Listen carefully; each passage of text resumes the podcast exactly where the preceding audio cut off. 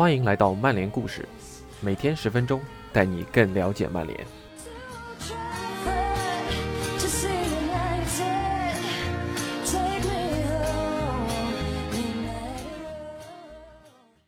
今天的曼联故事比较简短，这篇文章来自于四四二，讲述的对象是飞将军菲尔琼斯。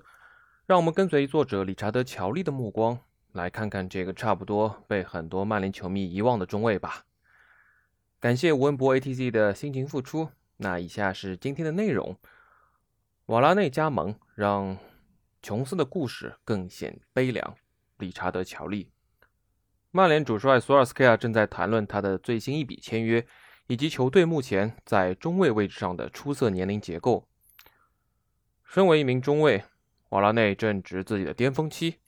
他跟马奎尔同岁，比巴伊和林德洛夫大一岁。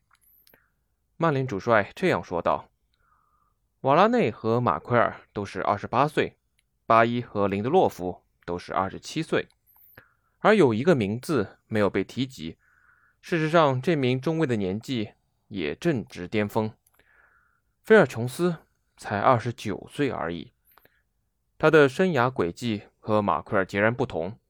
曼联队长是细水长流，而菲将军则是已尽干涸。”在二十一岁时，现任曼联队长还在征战英甲联赛，而琼斯已经贵为英格兰国脚。他以高价转会至曼联，即将拿到英超冠军。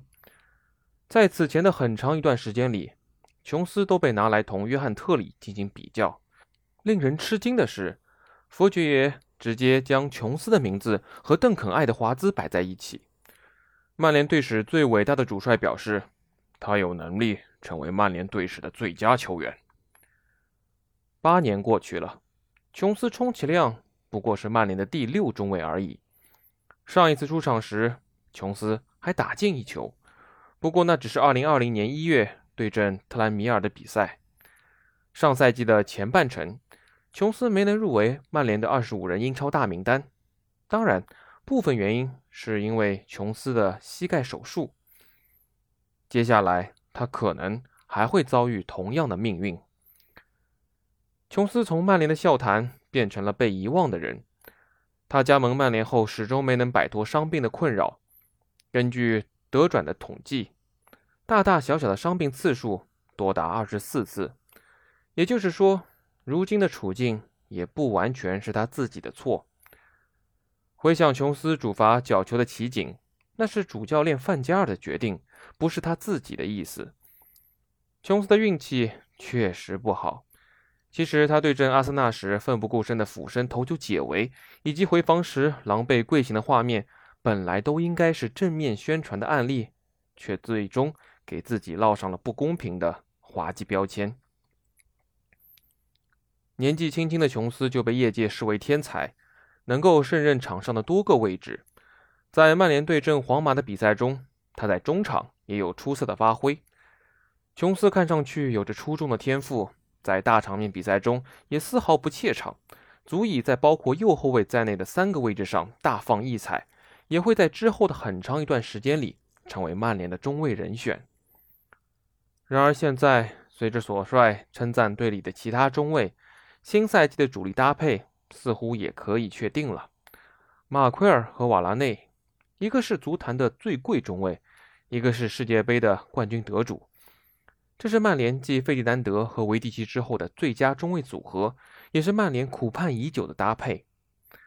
从当初的费迪南德和维蒂奇，到如今的马奎尔和瓦拉内，中间的过渡组合是斯莫林和琼斯，但是这个过渡的过程未必是曼联的预期。斯莫林和琼斯是存在于假想中的正式搭档。是佛爵爷传给继任者大计的典型案例，他们代表着一个从未兑现的未来。两人在曼联效力的日子倒是够长，斯莫林在梦剧场待了九个赛季之后，才以租借的形式加盟罗马。琼斯则已经解锁了曼联生涯满十年的成就，不过他们终究未能成为曼联防线的基石球员。佛爵认为自己给继任者留下了不错的遗产。而曼联之后那个赛季战绩大滑坡的原因之一，正是他留给莫耶斯的那批较为年轻的球员们基本都没能兑现自己的潜力。斯莫林和琼斯最终留在了梦剧场，其余的许多球员则被红魔折价处理了。曼联有理由为范加尔2015年卖掉埃文斯的决定感到后悔。他本是接替费迪南德和维蒂奇的第三人选，但是之后的六个赛季里的表现要优于留队的斯莫林和琼斯，而斯莫林和琼斯这对组合的搭配效果并不好，他们分开踢反而能有更好的表现。斯莫林发挥最好的赛季应当算是2015至16赛季，当时他的中卫搭档是布林德，而并不是琼斯。他给人留下的最初积极印象也出自和极具统治力的维蒂奇搭档之时。斯莫林和琼斯都没能在自己的巅峰期与瓦拉内或者马奎尔搭档。实际上，索帅引进这两名中卫也正是对于他们的升级。回顾曼联的斯莫林琼斯时代。主题就是寻找更合适的人选。红魔在2014年、2016年、2017年、2019年和2021年都引进了中卫。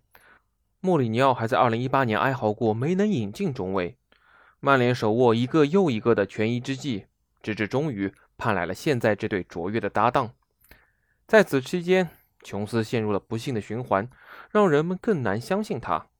琼斯和巴伊屡屡受伤，索帅对此的回应则是。签下几乎从不受伤、几乎场场都能首发的马奎尔，曼联能够永无止境地给球员们开出丰厚的合约，这让琼斯和德赫亚成了当前这支球队中效力时间最长的球员。当然，实际情况就是高薪让球员困在了曼联，其他俱乐部则负担不起。